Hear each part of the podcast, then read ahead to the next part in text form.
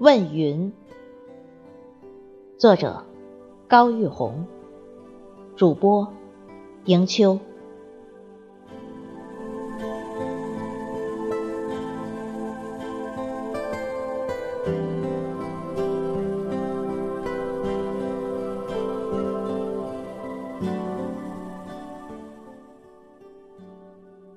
絮语。我从小生活在神农架林区，对神农架情有独钟。金秋时节，邀上几个好友去神农架的一次登山，让我久久难以忘怀。神奇的大自然，鬼斧神工，把本来就很神秘的神农架装点得美轮美奂、五彩斑斓。当我站在高高的山顶上，一览众山小，云雾环绕身边，我醉了。真想扯住那飘逸的云脚，随它远去，遨游在天地之间，自由自在，无拘无束。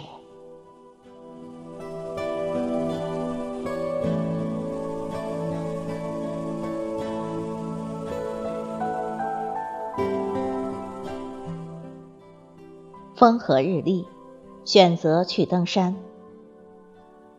登山的路是野兽或者是采药人趟出来的山野小径。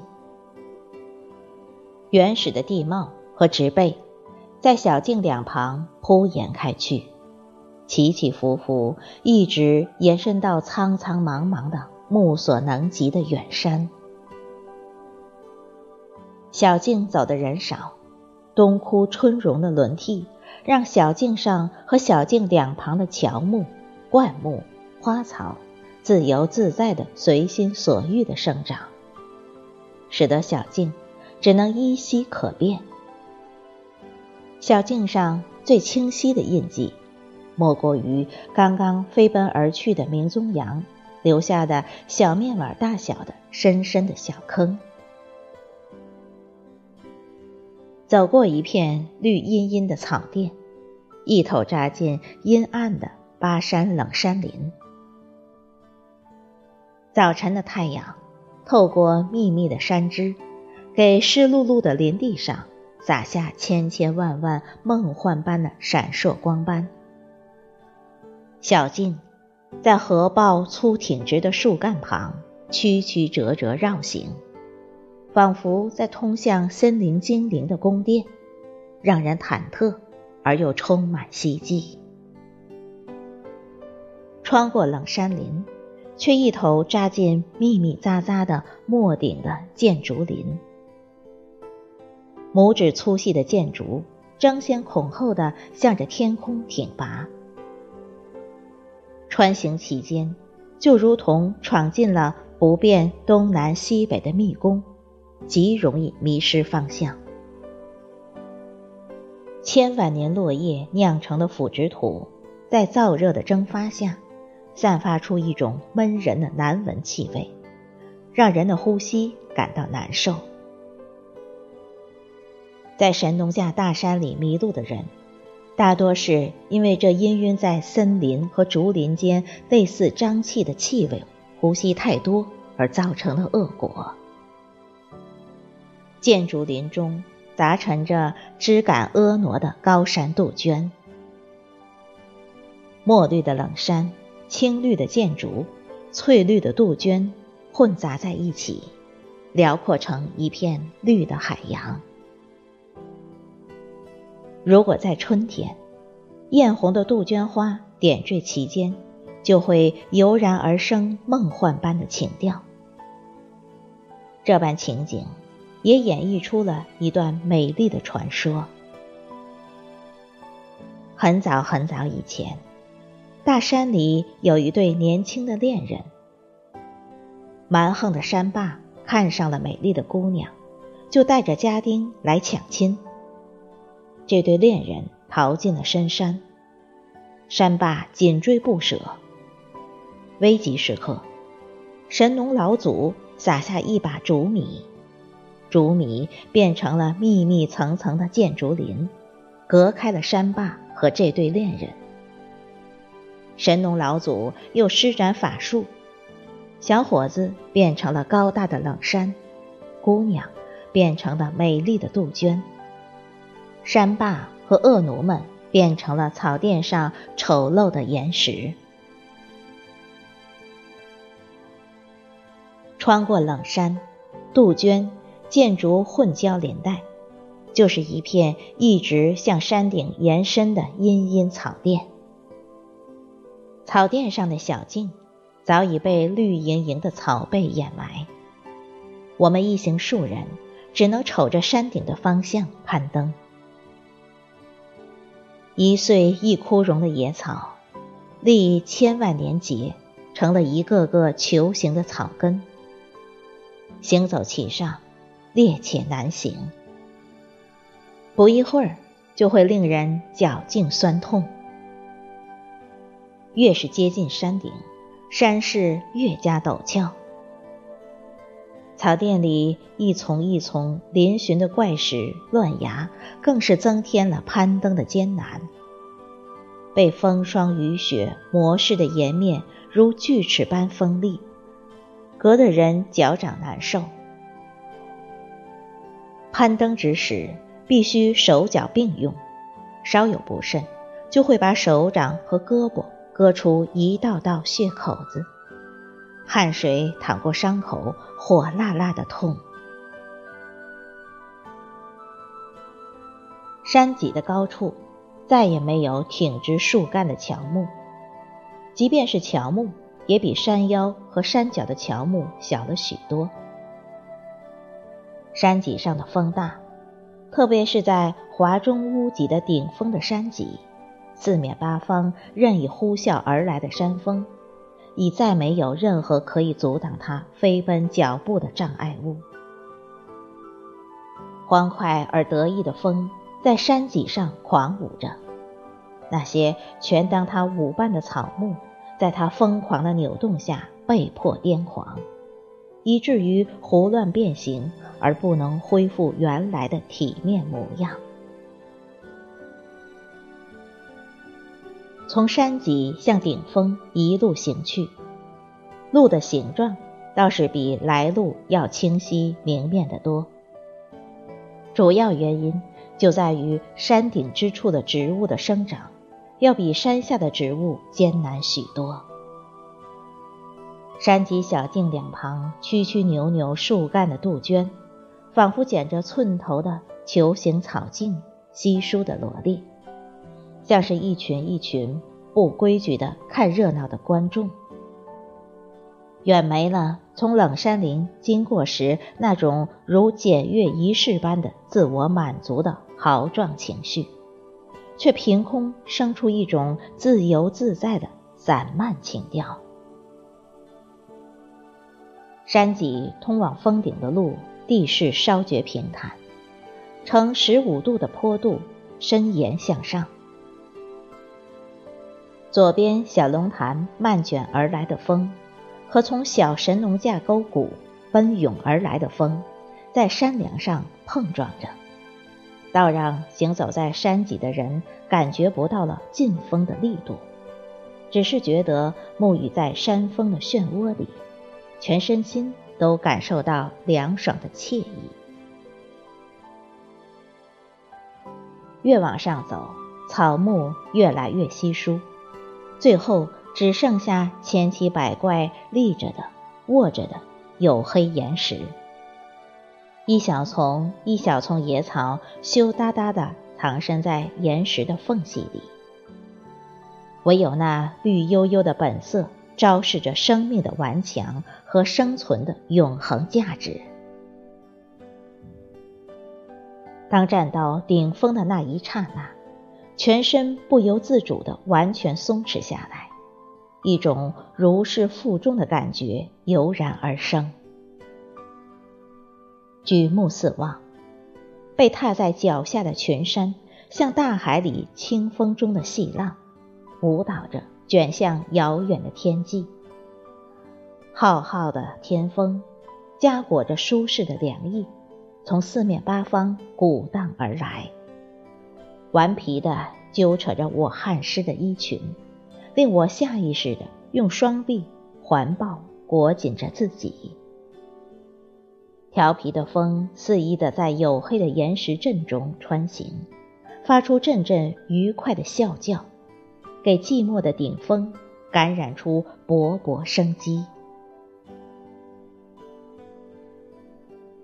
神农架层层叠叠的山峦，承载着丰富的植被，植物们涵养的水分十分丰富。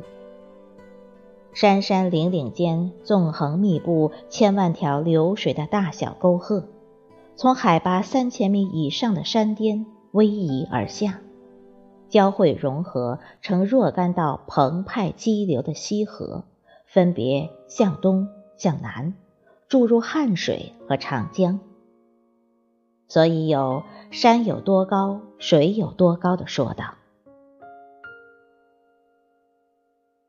蕴满水的群山，即使是在十分晴朗的天气，在阳光的照耀下，从山林间、从深谷里，也会蒸腾起五光十色、姿态万千的云雾。它们紧贴着谷底、林梢和草间，慢摇浮荡，被山谷里卷扬的遍山荡漾的风推搡着向上。浮荡飞扬，飘向高高的天穹。站在神农顶的最高处，从头顶上，从身边，从脚下，或快或慢地流过或大或小的浮云。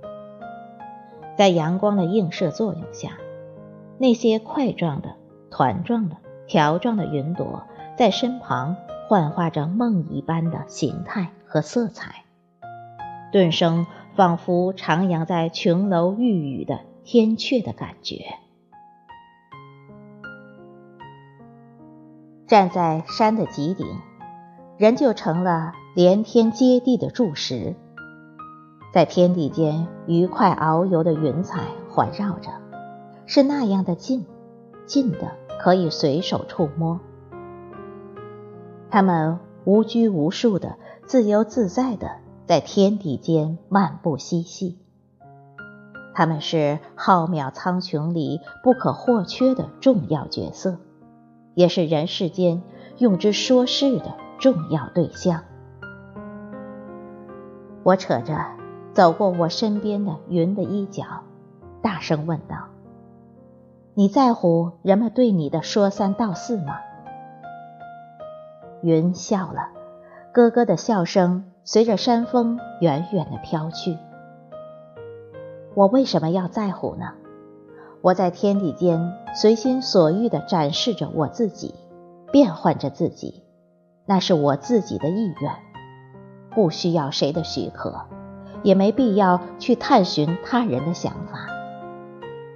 今天我可能会消失，明天我又会更愉快地出现在天地之间。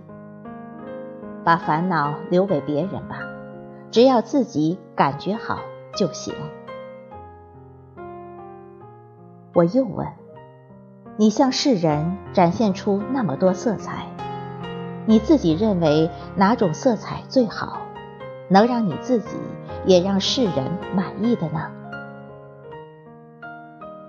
云说：“自古以来，每个人都十分在意自己的外貌。”衣着，甚至于自己的行走、坐卧的姿态，因此也就有了邯郸学步的故事，有了“男为知己者死，女为悦己者容”的说道，也就有了招摇过市的张扬，有了“小径但绝云鬓改”的感叹，因为这些都是做出来给人看的。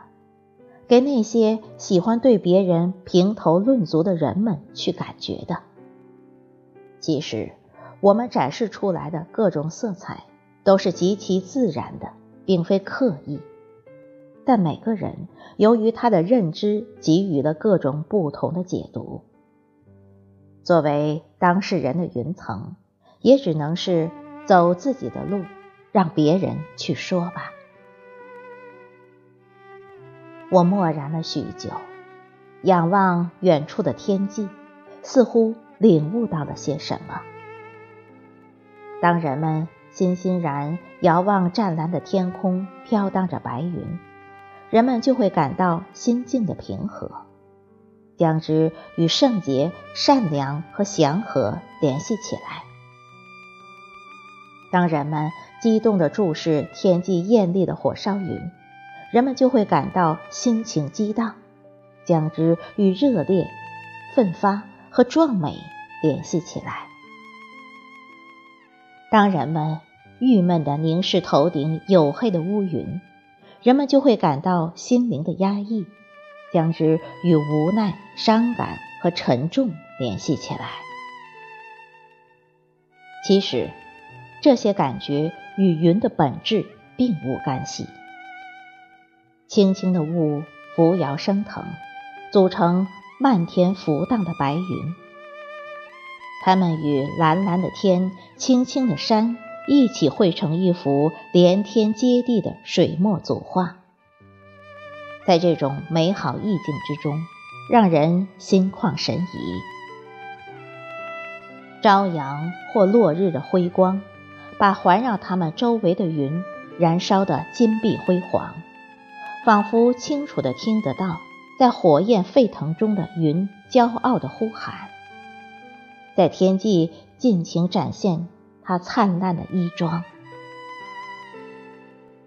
面对这些遨游天穹的美丽精灵，你会不由自主的激情澎湃，顿生与其共游的愿望。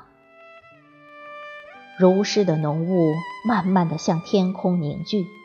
结成乌黑的积雨云堆，像巨大的盖，压向人们的头顶，让人们的心绪变得铅一样沉重。厚厚的乌云遮掩了太阳和月亮，人们眼前失去了光亮。恶劣的心情使人们把怨恨无端地撒向无辜的云。被自己不断变化的心情左右的人们，应该懂得，圣洁的白云的确可以让人心境平和，美轮美奂的彩云的确可以让人心绪荡漾，而池中的乌云可以让人潜心思考，更何况它捎来的甘霖是生命的希望。我们。不能以自己的感觉来评判世间的万事万物，因为凡是有理由存在的事物，它们就会自然构建成天地间美好的和谐。